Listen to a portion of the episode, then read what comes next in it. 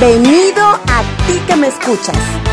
Soy Mariana González y te doy las gracias por entrar en esta comunidad de personas que deseamos agregar valor a lo que está en tu mente, a que puedas darle más información que te lleve a generar conciencia, a tomar decisiones, a mantener tu mejor energía y concentrarte en lo bueno que la vida nos ofrece.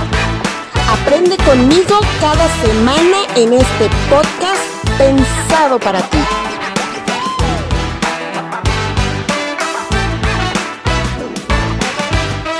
Hola, hola, ya estoy de vuelta contigo en este podcast. Bien contenta de que me estés acompañando en esta otra plática con los especialistas y hoy nos corresponde hablar con el doctor Jesús del Ángel Cruz Calderón. Él es especialista en neurología y electroencefalografía. Él actualmente atiende en la clínica Nizaguie, aquí en el centro de Juchitán. Y hoy vamos a platicar acerca de la esclerosis múltiple, sus tratamientos y exactamente cómo, cómo puede mejorar la calidad de vida de estos pacientes que ya tienen la enfermedad actualmente. Lo escuchamos, doctor. Muchísimas gracias. Eh, gracias por el espacio. Eh, la esclerosis múltiple es una enfermedad degenerativa del sistema nervioso. Eso quiere decir que es una enfermedad que va a progresar. Tiene varias formas de manifestación. Generalmente siempre se presenta en personas jóvenes por debajo de los 45 años. Generalmente la mayoría de los pacientes son mujeres en un porcentaje muy alto. Existen manejos para poder frenar un poco el avance de la enfermedad. Desafortunadamente son manejos muy caros. Estamos hablando de un promedio en un manejo de un paciente con esclerosis múltiple arriba de 50 mil pesos al mes. es el único inconveniente, pero existen varios manejos que se pueden emplear para detener el avance de la enfermedad.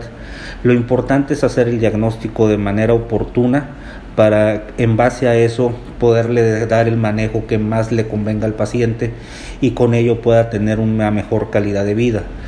Desafortunadamente la mayoría de los pacientes que, se manejan aquí en la zona de esclerosis múltiple son pacientes que ya llevan muchos años de evolución y lo único que se puede hacer con estos pacientes es darle un manejo sintomático mejorar si tienen problemas para caminar, enviarlos a fisioterapia, si tienen problemas de ataques epilépticos, manejárselo, si tienen problemas de calambres musculares, dejarle medicamentos para mejorar los calambres, eso es lo que se puede ofrecer, pero ya estamos hablando de pacientes que tienen el diagnóstico, pero por algún motivo, sobre todo, sobre todo problemas de tipo económico, que no se puede acceder al manejo específico, es lo que se le puede ofrecer aquí en la zona. Pero sí existen medicamentos, algunos son difíciles de conseguir, pero sí se puede conseguir medicamentos para poder manejar un paciente.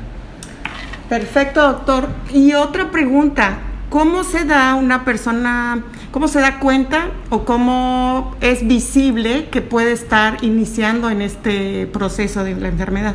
Mm, generalmente pueden llegar con varios cuadros clínicos. El cuadro clínico principal puede ser un cuadro que se llama neuritis óptica, es decir, un paciente que de repente deja de ver, pierde la visión en un ojo o en los dos. Son pacientes que normalmente llegan primero con el oftalmólogo y el oftalmólogo lo refiere conmigo. Eso es el cuadro clínico más característico. Otro cuadro clínico que puede presentar el paciente es que deje de mover ambas piernas, es que deje de mover medio cuerpo o empiece a tener alteraciones como una persona cuando está ebria, problemas del equilibrio, problemas para poder tomar objetos, que vea doble, que tenga problemas para articular palabras. Generalmente el cuadro clínico es más de, bueno, ahorita ya no, Anteriormente decir que un paciente tenía esclerosis múltiple, primero tenía que descartarle varias enfermedades.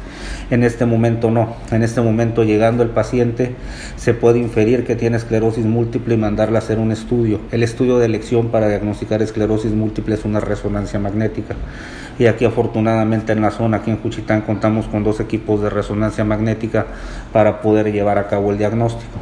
Pero siempre se tiene que hacer el diagnóstico en base a lo que se está revisando del paciente y a los hallazgos que se encuentran en la resonancia.